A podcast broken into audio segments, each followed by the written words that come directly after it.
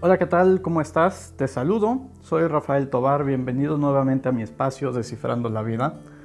Y bueno, el día de hoy estoy hablando de un tema que me parece que es increíblemente importante en la vida de los seres humanos.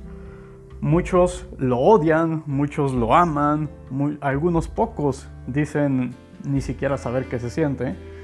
Y creo que algunos hasta son adictos a él. Y es nada menos que el miedo.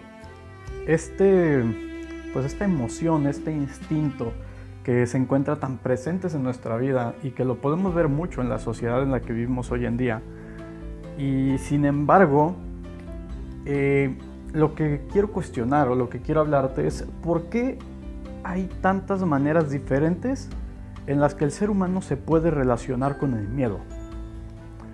¿Y a qué me refiero? Justo lo que te estoy diciendo. ¿Cómo es que una persona puede amarlo? ¿Cómo es que una persona puede ser adicto a él? ¿Cómo es que una persona puede incluso decir que, que no sabe si ha sentido miedo alguna vez en su vida? Y esto lo digo porque tengo un amigo muy cercano que, que así lo escuché de su viva voz. Entonces, lo que quiero poner en tela de juicio el día de hoy es justamente la manera en la que tú te relacionas con el miedo quiero que te des cuenta que hay maneras en las que tú puedes cambiar esa relación. Tú puedes auténticamente elegir. Y te lo estoy diciendo porque yo soy una prueba viviente de ello. Tú puedes cambiar la manera en la que vives tu miedo. No te estoy diciendo que vas a dejar de sentirlo, no te estoy diciendo que incluso puedas llegar a, volverte de alguna manera adicto. Quién sabe, será mejor el caso pero lo que te estoy diciendo es que sí, tú poco a poco puedes ir cambiando tu relación con el miedo. Y esto lo haces a través de tus pensamientos y la interpretación que le das. Así que el día de hoy voy a hacer mi mejor esfuerzo para ayudarte a cambiar esa interpretación que tienes actualmente del miedo. Entonces, primero que nada, como siempre, creo que es bien importante poder entender qué es el miedo. Cuando hablamos de, este instinto, como te digo, eh, de, qué es de lo que estamos hablando realmente? Y bueno, primero que nada hay que saber que toda emoción, cuando tenemos la capacidad de sentir, tiene un propósito.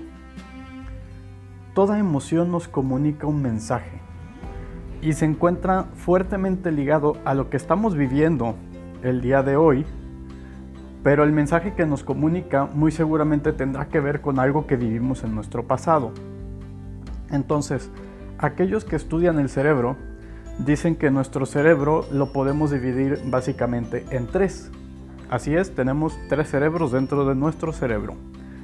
Y dicen que el más básico de ellos es el que llaman reptiliano, el segundo le llaman el cerebro emocional, tiene otro nombre, pero la verdad en este momento no lo recuerdo bien. Y el tercero lo conocen como el lóbulo frontal, que también tiene otro nombre, pero tampoco lo recuerdo en este momento.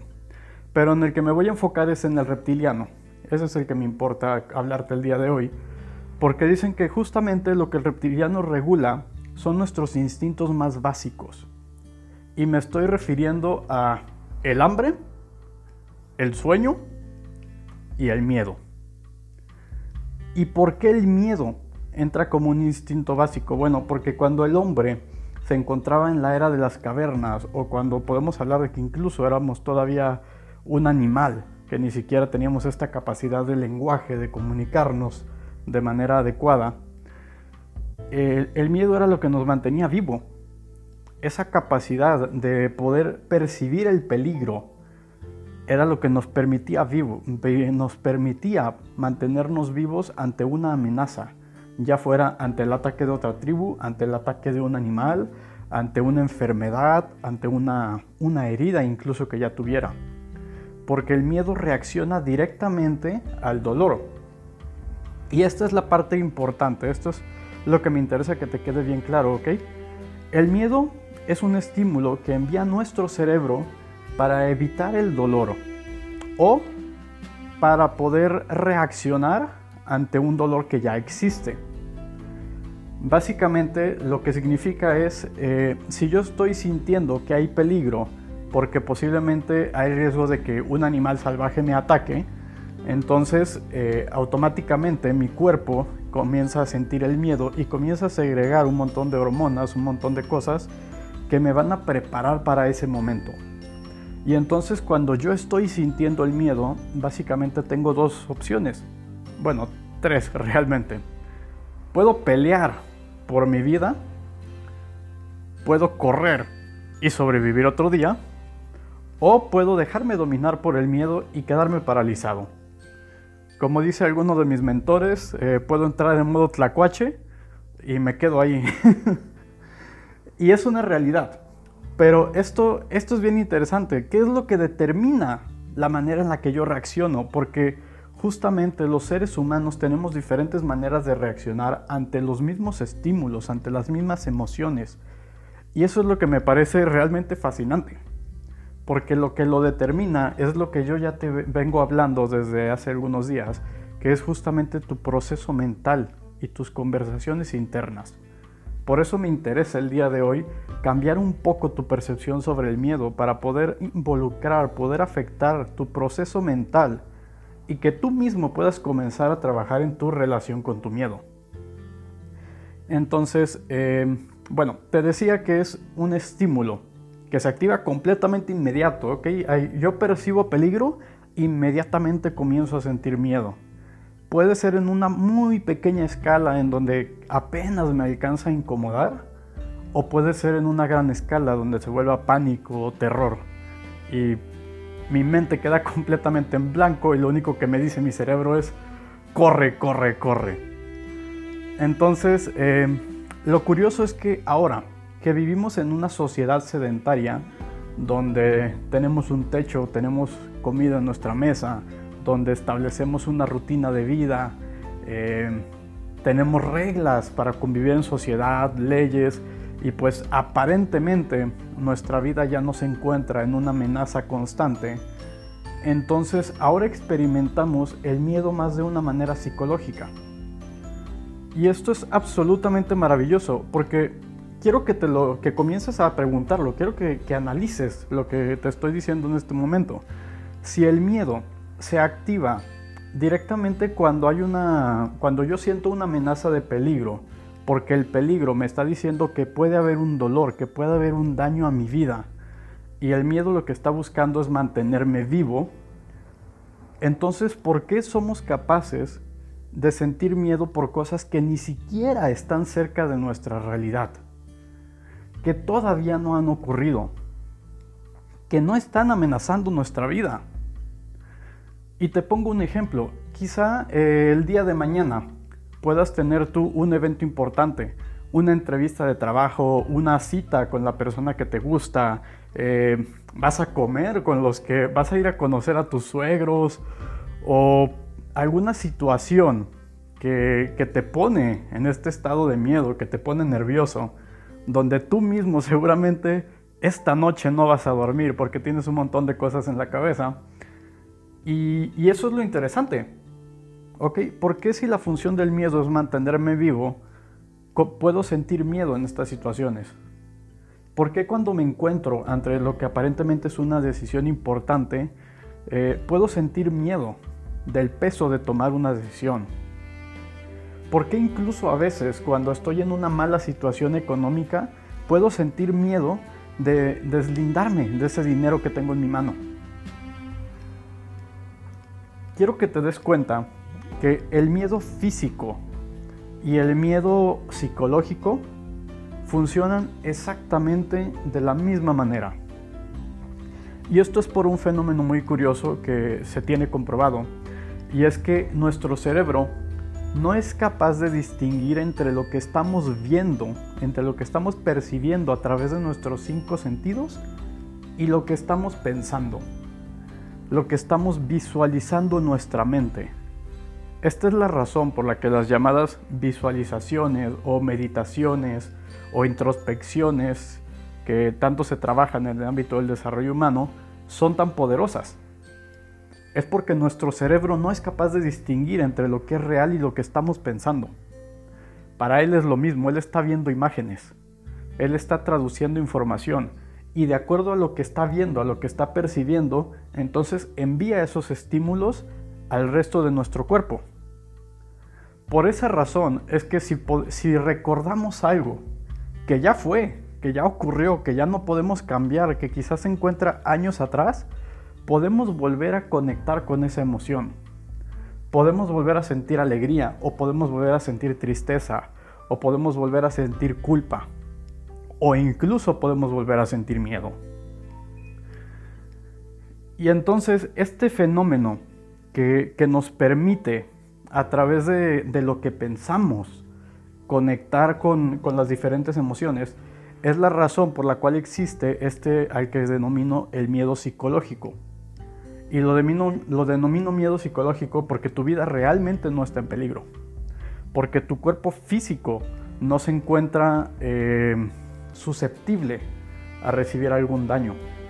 Porque no hay una amenaza inminente en este momento. Sin embargo, el miedo que sientes es tan real como el que puedes sentir cuando hay una amenaza inminente. Y la reacción puede ser la misma. La diferencia es que tienes tiempo para tomar tu elección y entonces ya no es una reacción inmediata. Ya tienes tiempo para sentir, tiempo para relacionarte con tu miedo y es aquí donde mucha gente caemos en la trampa. Y sí, me incluyo porque siempre me encuentro todavía en este camino de, seguir mejorando mi relación con mi miedo. Y, a qué es a lo que me refiero con esta trampa? ¿Ok? Eh, el título de, de la reflexión del día de hoy es El miedo, mi mejor amigo o mi peor enemigo. Y la razón es porque puede ser cualquiera de los dos. Depende cómo tú te relaciones con él. Yo interpreto de la siguiente manera al, miedo. El miedo es como si fuera esa persona que te grita, ¿ok? Que te grita que, hay una amenaza, que te grita que, que pongas atención, que te grita que tengas cuidado. Pero justamente hace esto, eh, te grita, es completamente violenta, es completamente enérgica en su, en su acción contigo. Es como si tuvieras un amigo que todo el tiempo te está diciendo, pon atención en esto y ten cuidado aquí y haz esto y no te olvides de esto. Y entonces toda tu atención se va allí. No puedes pensar en otra cosa. Sin embargo, eh, justamente la trampa del miedo es esa. Ah, ¿A qué me refiero con, cuando hablo de cómo te relacionas con tu miedo? Básicamente, tú tienes dos opciones cuando, el miedo, cuando comienzas a sentir el miedo y empiezas a escuchar su voz, tú puedes comenzar a pensar en todo lo que te está diciendo y entonces en tu mente automáticamente comienzas, comienzas a ver todo lo que podría salir mal. Y como ya te lo dije antes, tu cerebro no es capaz de distinguir lo que estás viendo realmente de lo que estás pensando.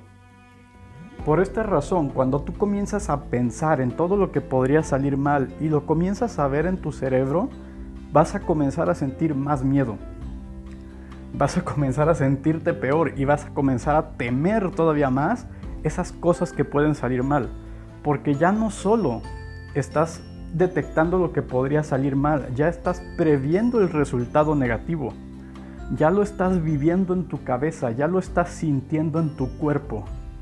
Y por esta razón es que comienzas a tener más miedo. Ahora, este es el momento clave en donde tú puedes hacer el cambio. Este es el momento clave en donde tú tienes la opción de convertir al miedo de tu peor enemigo a tu mejor amigo. Es donde tú tienes la opción de utilizar el miedo como esa fuerza que te va a permitir luchar por tu vida y salir airoso o utilizarlo como esa fuerza que te va a detener para que no hagas nada y posiblemente el animal en el tiempo de las cavernas llegue y te coma de una sola mordida. Este es el momento en donde tú puedes decir, ok, entiendo, o más bien te escucho, entiendo que hay un peligro, entiendo que hay una amenaza y estoy detectando todo lo que podría salir mal, porque ya me lo está transmitiendo mi miedo, yo ya lo estoy viendo en automático. Entonces yo puedo en ese momento decir, ok, esto son los riesgos que corro. Básicamente esta es mi área de oportunidad, este es el lado de donde flaqueo, este es mi punto débil. Es donde podría equivocarme. entonces son los puntos en los que debo poner cuidado. Son los puntos en los que debo poner atención, en los que tengo que canalizar mi energía y esforzarme un poco más. Y entonces, de la misma manera en que yo puedo pensar en el peor resultado, puedo comenzar a pensar en el mejor resultado. Puedo comenzar a pensar en, ok, si yo sé que estos son los, los puntos en donde puedo fallar, entonces de qué manera puedo lograr que todo salga bien. Y citando los ejemplos que te había dicho antes, imaginemos que es una entrevista de trabajo. Obviamente yo conozco mi, mi currículum, yo conozco mi trayectoria, yo seguramente ya he estado en otras entrevistas de trabajo y entonces sé de dónde flaqueo, sé cuáles son mis puntos débiles, sea la empresa a la que voy a ir a tener la entrevista.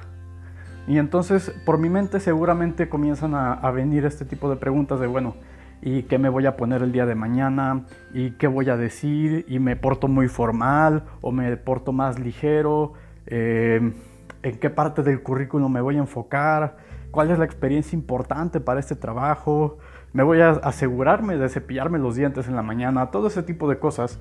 Y justamente es la oportunidad donde yo me puedo preparar, donde puedo comenzar a diseñar una estrategia y entonces en lugar de imaginar en mi cabeza que todo en esa entrevista de trabajo va a salir mal y que me van a hacer pedazos, puedo comenzar a imaginar la energía con la que voy a llegar, con cómo voy a atravesar esa puerta lleno de confianza o con mi cuerpo encorvado, con una sonrisa en mi rostro o con esa seriedad o con ese miedo evidente que incluso hace que las manos me suden y me tiemblen. ¿Cómo voy a ocupar el espacio? En el lugar en donde me siente, voy a extender mi cuerpo, voy a tener mi voz firme, voy a eh, esforzarme por conectar con la persona que tengo enfrente, romper el hielo, eh, sonreír. ¿En qué áreas de mi currículum voy a, voy a poner eh, la mayor importancia? ¿En cuáles me voy a concentrar? Si me hace una pregunta que quizá me agarra en curva, ¿de qué manera voy a responder? conozco mis fortalezas como ser humano, entonces posiblemente si a lo mejor me puede hacer una pregunta que, me, que evidencie mi falta de experiencia en la rama de esta empresa, y bueno, entonces yo digo, pues sí, realmente no tengo experiencia en esta rama, pero me encantaría aprenderla. Tengo toda la disposición. Y si puedes ver mi currículum, soy alguien que tiene una buena capacidad de aprender y tengo estos otros talentos. Dime si no es una respuesta muy diferente a simplemente decir, este, pues no es la primera vez que voy a trabajar en algo así. En donde evidentemente hay inseguridad y evidentemente hay miedo. Esa es la diferencia abismal que puede haber si tú, desde antes de llegar a esa entrevista de trabajo, comienzas a visualizar en tu cabeza tu éxito, si comienzas a visualizar en tu cabeza de qué manera vas a combatir esos golpes bajos, de qué manera te vas a defender de, cuando alguien quiera explotar tus debilidades. Porque déjame decirte que eso es lo único. Ese es el gran secreto, esa es la diferencia entre las personas que podemos ver en la tele, que tienen éxito en sus vidas y que dicen que todo se lo deben a, a su miedo, a los miedos que han enfrentado, y lo que hacen para enfrentarlos justamente esto que te estoy diciendo. La diferencia es que en lugar de visualizarse fracasando y en el peor de los resultados, ellos se visualizan teniendo éxito en el momento en el que sienten miedo. Ellos se visualizan disfrutando la experiencia. Te voy a poner otro ejemplo y te hablaba de esta situación en donde quizás vas a eh, tener una primera cita o, estás incluso en ese momento frente a una persona que te gusta. Si has sentido alguna vez esas mariposas en el estómago, como le llaman, eso es justamente el miedo en todo su esplendor.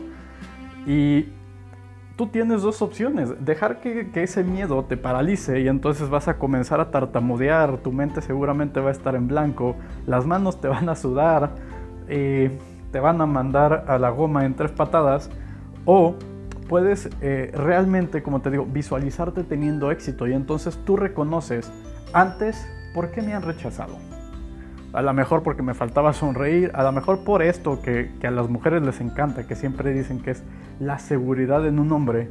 Y entonces digo, bueno, pues si voy evidenciando mi miedo, me van a rechazar. Entonces comienzo a potencializar mis debilidades. Digo, bueno, si yo sé que soy una persona que quizá no soy muy agraciado físicamente, pues entonces voy a explotar mi sentido del humor. Me voy a asegurar que el hecho de que no sea eh, la persona más guapa, de que no sea Brad Pitt versión mexicana, pues deje de ser importante para ella me voy a asegurar de ser capaz de hacerla reír. Me voy a asegurar de que este momento, esta interacción que pasemos, no importa lo tonta que sea, no importa de qué hablemos, sea una interacción placentera. Sea una interacción que esta persona pueda recordar en el momento que se vaya a su casa. Y entonces comienzo a visualizarme teniendo éxito. Y te lo aseguro, de pronto el miedo puede irse. Y si no se va, te aseguro que va a dejar de ser capaz de paralizarte. Esa es la gran maravilla. Personalmente esto es lo que yo llamo crear confianza. Porque esta es la manera en la que tú puedes enfrentar un evento en donde todo puede salir mal y evitar que salga mal. Evitar partirte la madre una y mil veces antes de tener un resultado positivo. Hay personas que tienen la creencia que, tú, que el ser humano necesita exponerse una y otra y otra y otra vez a ese evento que le da miedo para poder llegar a dominarlo y atravesarlo. Yo personalmente y con todo respeto estoy en desacuerdo, porque mi experiencia personal es que yo soy capaz de convertir ese miedo en valentía. Yo soy capaz de atravesar ese miedo antes de tomar acción. Yo soy capaz de tomar ese miedo de, que, eh, de, ser mi peor enemigo a convertirlo en mi mejor amigo y entonces poder utilizarlo antes de vivir esa experiencia y entonces tener éxitos desde la primera vez. Y, y realmente dejar de tenerle miedo en experiencias consecutivas. Porque si tú te pones a pensar en este momento, seguramente serás capaz de identificar por lo menos alguna cosa, alguna experiencia en tu vida en la que tú hayas dicho, es que yo ya lo hice y tuve éxito y aún así me da miedo volverlo a hacer. Y puedes haberlo tenido éxito muchísimas veces y puedes seguir sintiendo miedo. Un ejemplo muy tradicional de esto es hablar en público. Hay personas que tienen años hablando en público, que tienen muchísima experiencia, que incluso viven de hablar en público y ellos admiten públicamente que les sigue dando miedo cada vez que están a punto de salir a un escenario.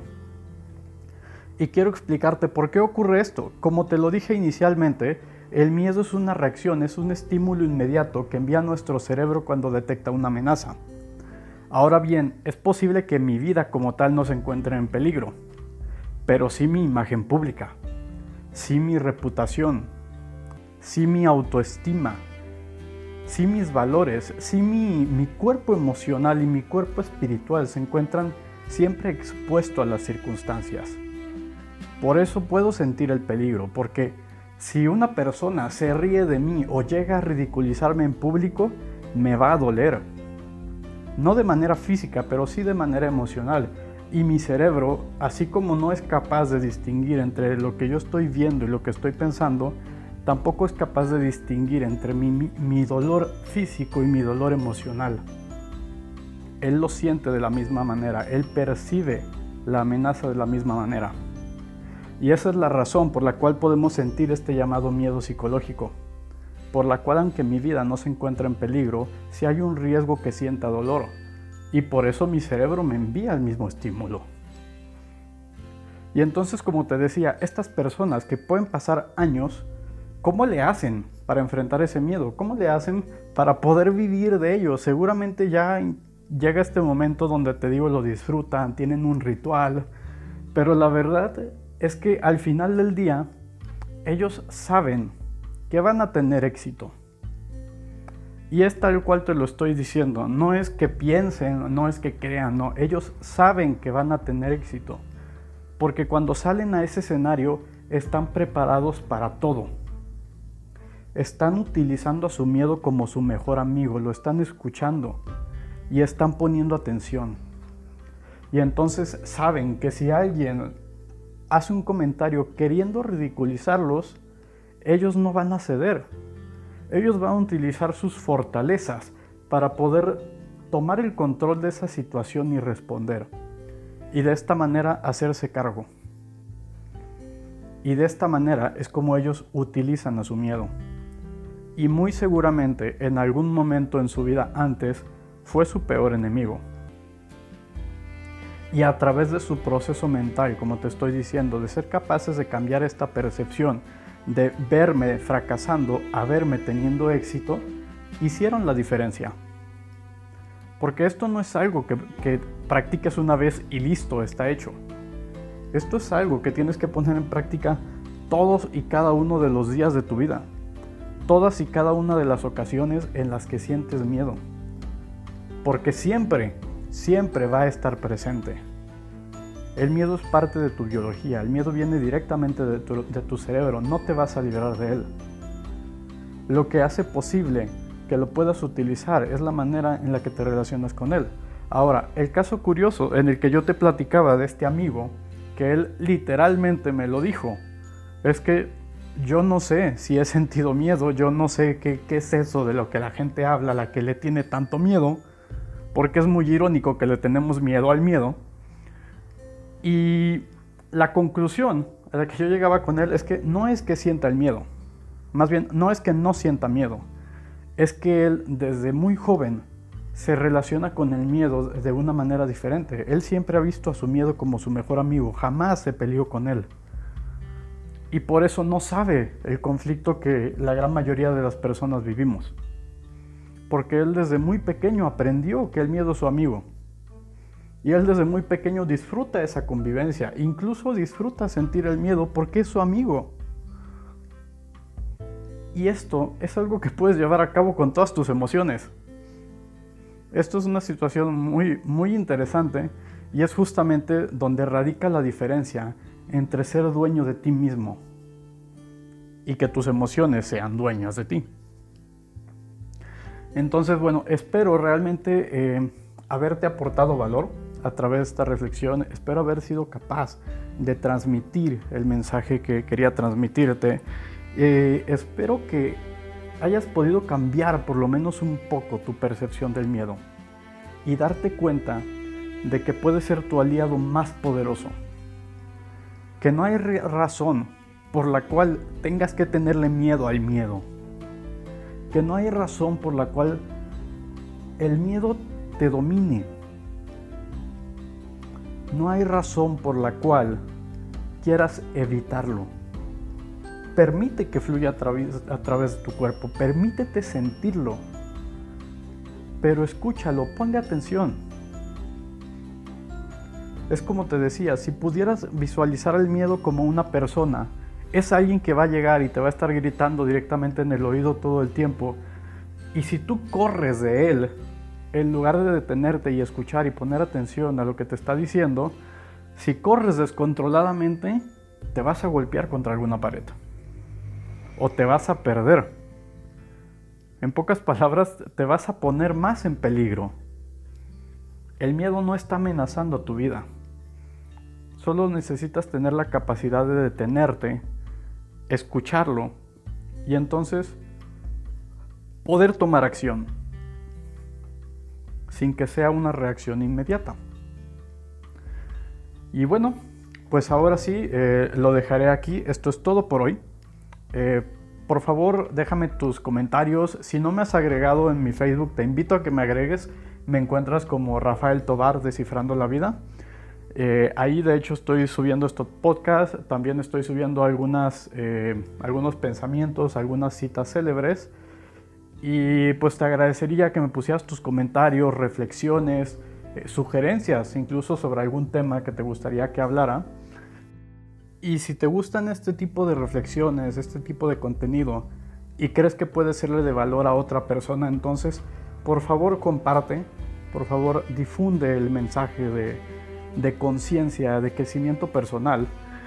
Y bueno, pues hasta aquí es todo. Me despido. Soy Rafael Tobar y espero que tengas un excelente día.